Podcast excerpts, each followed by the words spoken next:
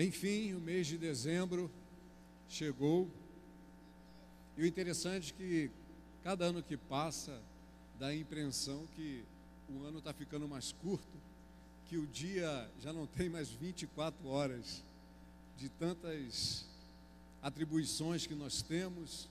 Parece que o tempo está encurtando e 2022 praticamente já foi embora, já se encerrou. Estamos a apenas uma semana e mais um pouquinho, ou duas semanas, para finalizar o ano de 2022. E o mês de dezembro é esse mês que marca este ciclo, né?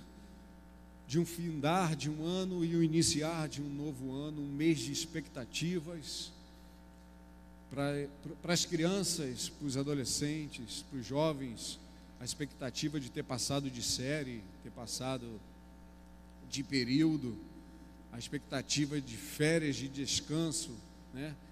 Então é um mês que marca todo esse ciclo na nossa vida, como também é um mês de festas, um mês de tão esperado de comemoração da festa do Natal, a comemoração do Réveillon, da celebração da virada do ano, que é tão comemorada e de forma muito bela através da queima de fogos, aquelas luzes maravilhosas, algo tão bonito, né? Uma é uma tradição que já vem por anos sendo realizadas. E o Natal é marcado por enfeites, iluminações, vários pisca-piscas, árvores enfeitadas, mesa farta, tudo isso trazendo um clima de confraternização, de comunhão, de celebração familiar. Então é isso que o mês de dezembro nos traz. Algo bom, algo gostoso de se fazer, de se participar. Porém, para muitos o Natal se resume somente a isso: a festas, a enfeites, a momentos como este. E o verdadeiro motivo de celebrarmos o Natal tem sido completamente esquecido. O nascimento divino de Jesus, a pessoa de Jesus, a sua obra, o seu amor para com a humanidade tem sido ofuscado por tantas coisas que tomaram o lugar de Jesus no Natal.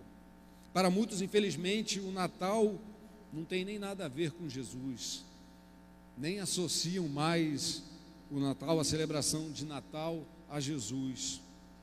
E é por esse motivo que, ano após anos, nós, como pastores e a maioria das igrejas cristãs, trazem uma mensagem, tornam novamente a trazer esta verdade, se preocupam em falar da importância de comemorar o Natal da forma verdadeira, da forma certa. Sob a instrução da palavra de Deus, nós precisamos inculcar esta verdade, precisamos repetir quantas vezes for necessário, quanto for preciso, e principalmente na vida das nossas crianças, né, dos nossos filhos, quem sabe os nossos netos, não podem deixar de saber e celebrar o Natal da maneira correta como deve ser.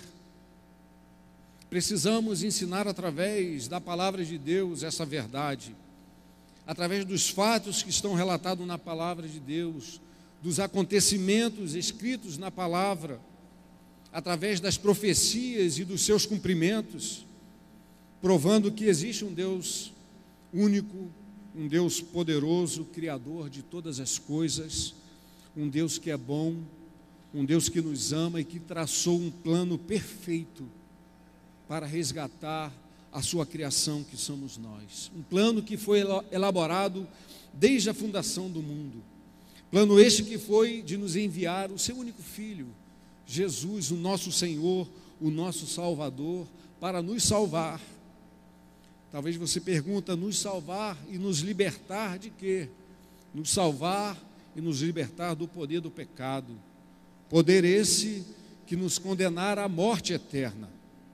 Mas graças a Jesus, pelo seu amor, ele nos salvou e nos livrou da condenação eterna e nos concedeu a vida eterna. Para todos aqueles que creem no seu nome, para todos aqueles que conhecem a verdade a seu respeito, do seu amor, da sua graça dispensada a cada um de nós.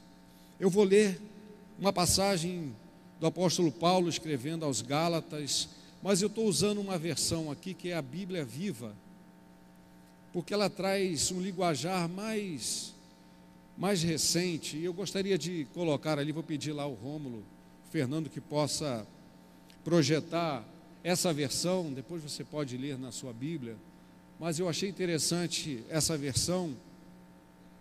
Não sei se vai alcançar a todos aí atrás, mas eu vou fazer essa leitura. Gálatas 4, de 3 a 7, diz assim: E era assim que acontecia conosco antes da vinda de Cristo. Éramos escravos das leis e das cerimônias judaicas pois pensávamos que elas podiam nos salvar. Mas quando chegou o tempo certo, o tempo determinado por Deus, Ele enviou seu filho, nascido de mulher, nascido judeu, para comprar liberdade para nós que éramos escravos da lei, a fim de que Ele nos pudesse adotar como seus próprios filhos. E por que nós somos seus filhos, Deus mandou o Espírito de seu Filho aos nossos corações, para que tenhamos o direito de falar de Deus como nosso querido Pai. Agora, não somos mais escravos, mas verdadeiros filhos de Deus. E uma vez que somos seus filhos, tudo quanto Ele tem nos pertence, pois foi assim que Deus planejou. Que maravilha!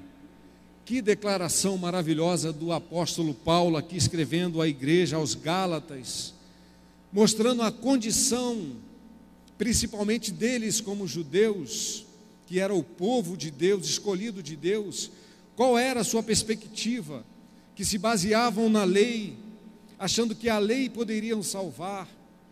Mas Paulo aqui está expressando que só através da vinda do Senhor Jesus, só através do seu amor, ele pôde comprar a nossa liberdade, porque éramos escravos da lei, como ele diz, a fim de, a fim de que ele pudesse adotar-nos como seus próprios filhos. Esse foi o plano de Deus para cada um de nós.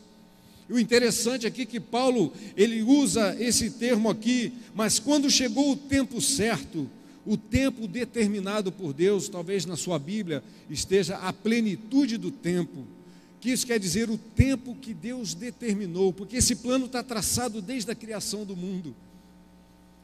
Mas o Senhor determinou o tempo certo de enviar o seu filho a nós. E todos os fatores contribuíram para a chegada do Senhor.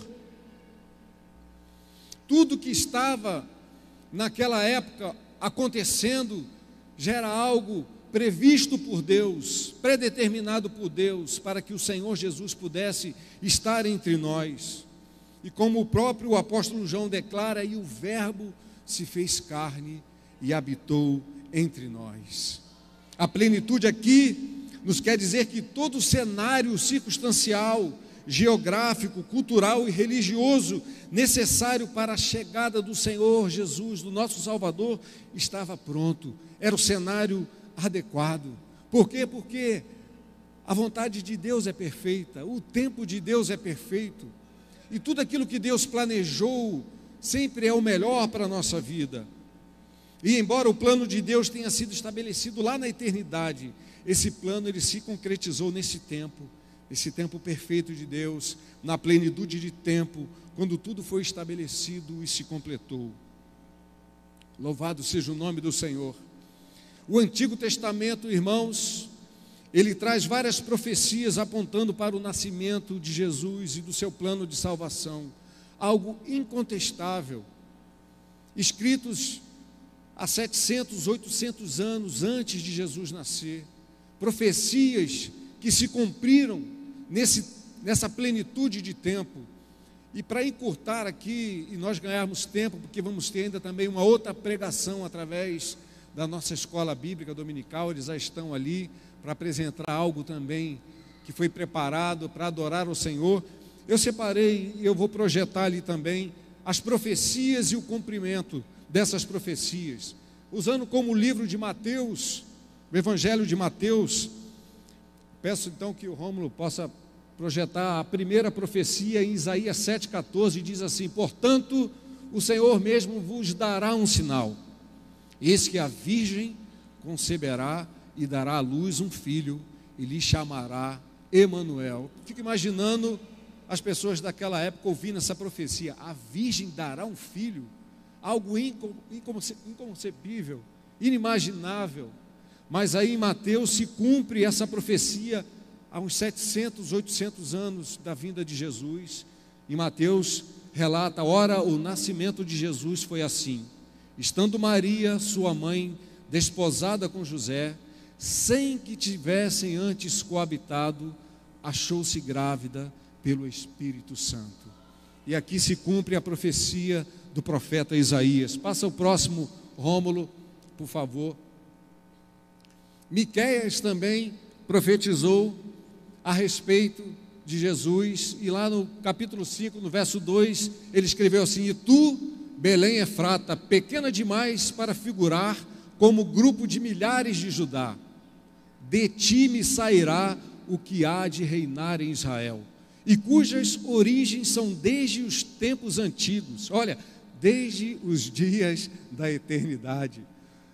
E Mateus 2, 3, 6 vem aqui o cumprimento. Tendo ouvido isto, alarmou-se o rei Herodes e com ele toda Jerusalém. Então, convocando todos os principais sacerdotes e escribas do povo, indagava ele deles onde o Cristo deveria nascer. Em Belém de Judá, responderam eles, porque assim está escrito por intermédio do profeta: E tu, Belém, terra de Judá, não és de modo algum a menor entre as principais de Judá, porque de ti sairá o guia que há de apacentar o meu povo Israel. Mais uma profecia se cumprindo a respeito do nascimento de Jesus. A próxima profecia está também em Isaías 43, falando a respeito de João Batista, aquele que queria ser o precursor do Senhor, e Isaías declara-lhe: Voz do que clama no deserto Preparai o caminho do Senhor, endireitai no ermo vereda a nosso Deus. Em Mateus 3, 1, 3, vem a confirmação. Naqueles dias apareceu João Batista pregando no deserto da Judéia e dizia: Arrependei-vos, porque está próximo o reino dos céus.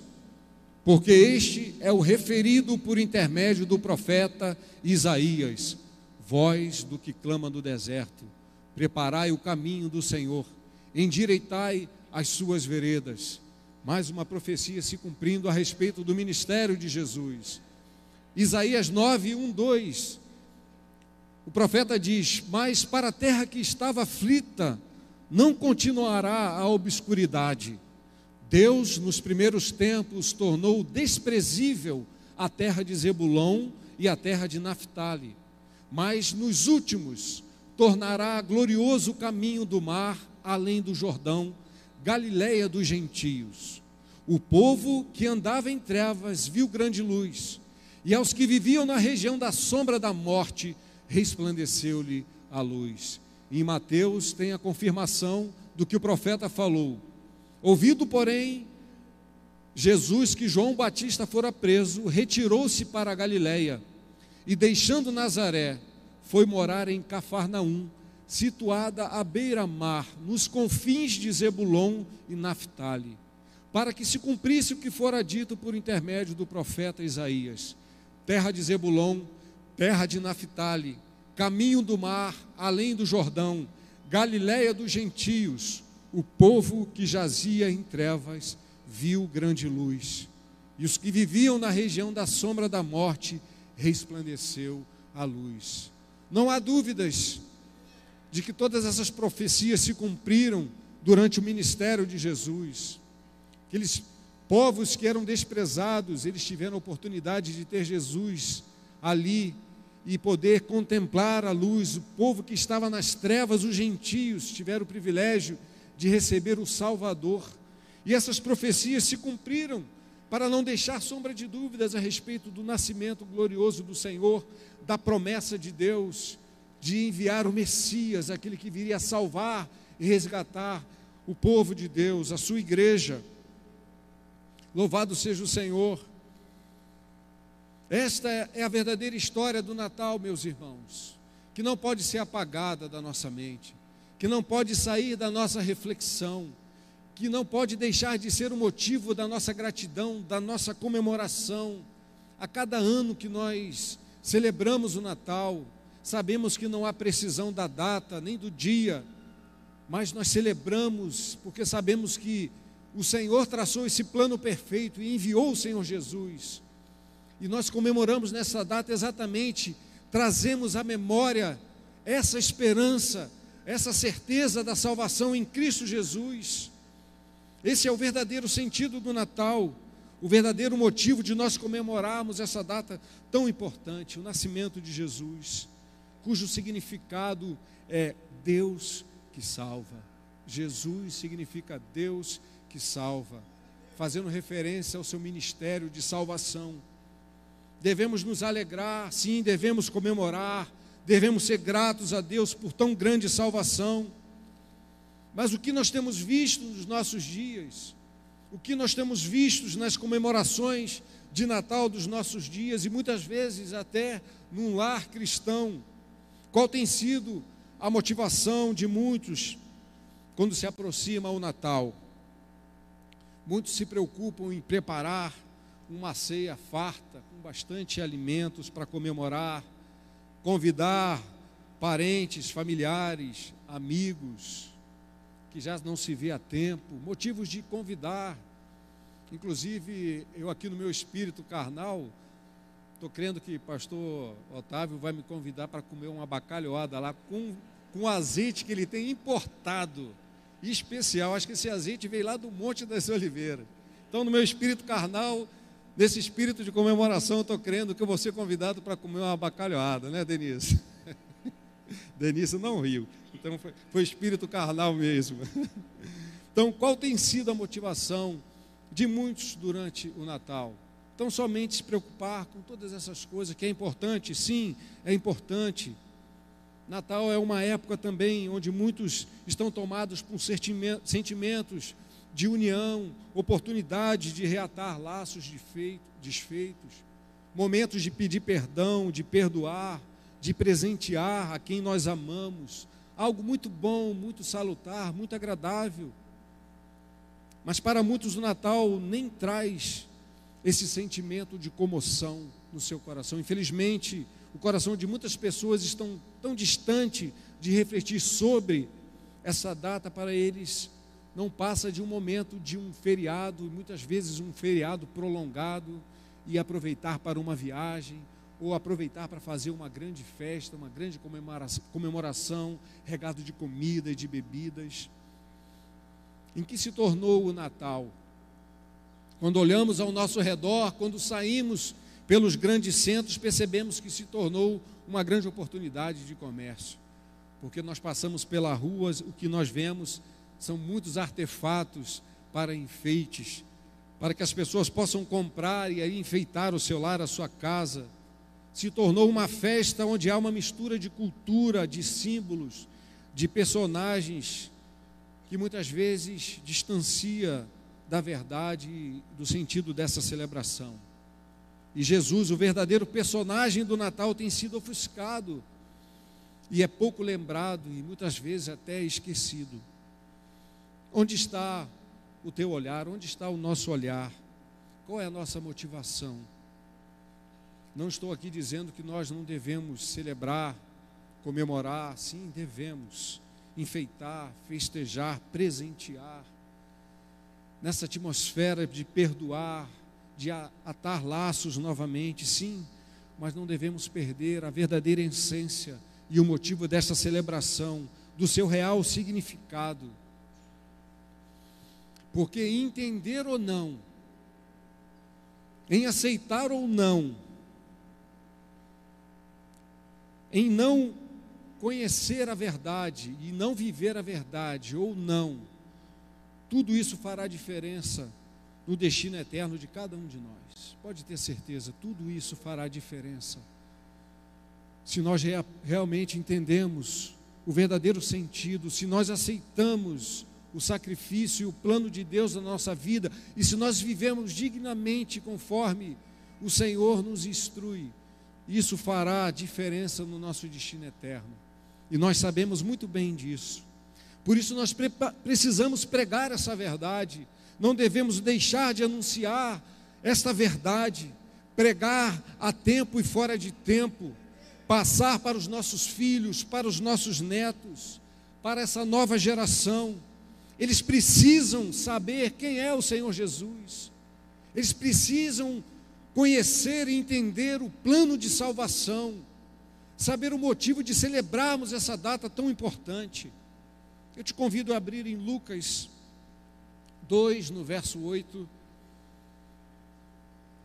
que fala de um momento maravilhoso, onde os anjos se apresentam a vários pastores, justamente no momento em que o Senhor Jesus acabara de nascer, e como nós sabemos, estava ali naquela a manjedoura envolta em panos.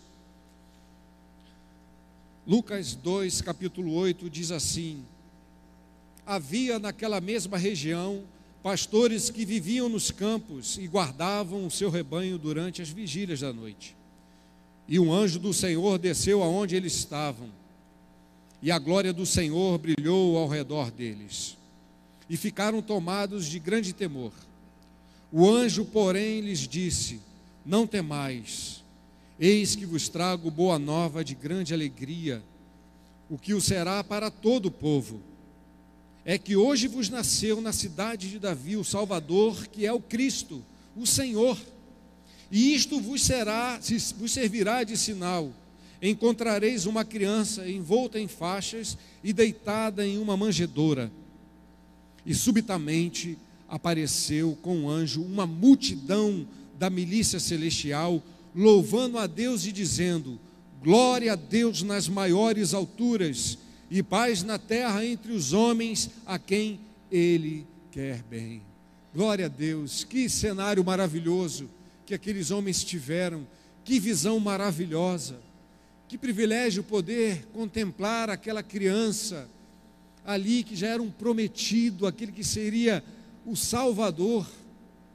E esses homens tiveram a oportunidade de contemplar naquela visão aqueles anjos glorificando, dizendo glória a Deus nas maiores alturas e paz na terra entre os homens a quem Deus, a quem Ele quer bem. Glória a Deus. Cristo significa ungido, o Messias. Quem é aquele menino envolto num pano na manjedoura? Isaías 6, verso 6 diz: Porque o um menino nos nasceu, um filho se nos deu, e um principado está sobre os seus ombros, e se chamará o seu nome maravilhoso, conselheiro, Deus forte, Pai da eternidade, príncipe da paz. Esse era aquele menino que aos olhos do homem parecia ser tão frágil, mas era o Filho de Deus encarnado, Deus forte, Deus maravilhoso, conselheiro, Pai da eternidade, príncipe da paz. Quem é aquele menino? Aquele menino é o Cordeiro de Deus que tira o pecado do mundo. É o Cordeiro que morreu em nosso lugar, que nos substituiu e pagou o preço em nosso lugar. Aquele menino é aquele cujos salmos e as escrituras sagradas relatam, cantam e louvam o seu nome e majestade. Ele é o Rei da Glória, Ele é o Senhor dos exércitos, que passará pelos portais, pelos portais eternos. Ele é a nossa fortaleza, Ele é o nosso refúgio, Ele é o pastor, o bom pastor do Salmo 23, que nada nos deixa faltar que nos conduz a pastos verdejantes, que nos leva às águas tranquilas. O apóstolo Paulo diz que ele é a imagem do Deus vivo. Isso está lá em Colossenses 1,15. Meus amados irmãos, essa verdade não pode ser ofuscada por qualquer outra coisa. A celebração tem que ser na certeza desse Deus que morreu, que, que nasceu para poder nos resgatar do império das trevas, para nos livrar do pecado, para nos poder unir novamente a Deus. Esta é a celebração do Natal, não de um menino frágil, mas do Cordeiro de Deus que nos libertou do pecado, do Cordeiro de Deus que morreu em nosso lugar. As pessoas precisam conhecer quem é Jesus Cristo. E o motivo que nós temos de celebrar o Natal é glorificar a Deus. Que nesses dias nós possamos glorificar a Deus por tão grande salvação, por esse plano do Senhor nosso Deus de enviar o seu Filho Jesus para nos salvar da morte eterna, porque esse foi o maior presente que ele nos deu, o seu único filho, que nasceu dessa forma divina, espetacular, e nós não devemos deixar isso morrer, isso se ofuscar, isso sair da nossa memória. Precisamos celebrar ao Natal e glorificar a Deus, dizendo como aqueles anjos, aquela miríade de anjos, declararam glória a Deus nas maiores alturas e paz na terra entre os homens a quem Ele quer bem. Esta é a mensagem do Natal, esta é a celebração que nós estaremos nesses dias aqui, expressando a Deus. Não deixe isso apagar, essa verdade apagar da sua mente. Leia a palavra, busque conhecer, busque ensinar aos seus filhos, aos seus netos, busque pregar esta verdade e glorificar o nome do Senhor por tão grande salvação. Amém? Podemos aplaudir ao Senhor. Glória a Deus. Louvado seja o teu nome, Senhor. Oh, glória a Deus.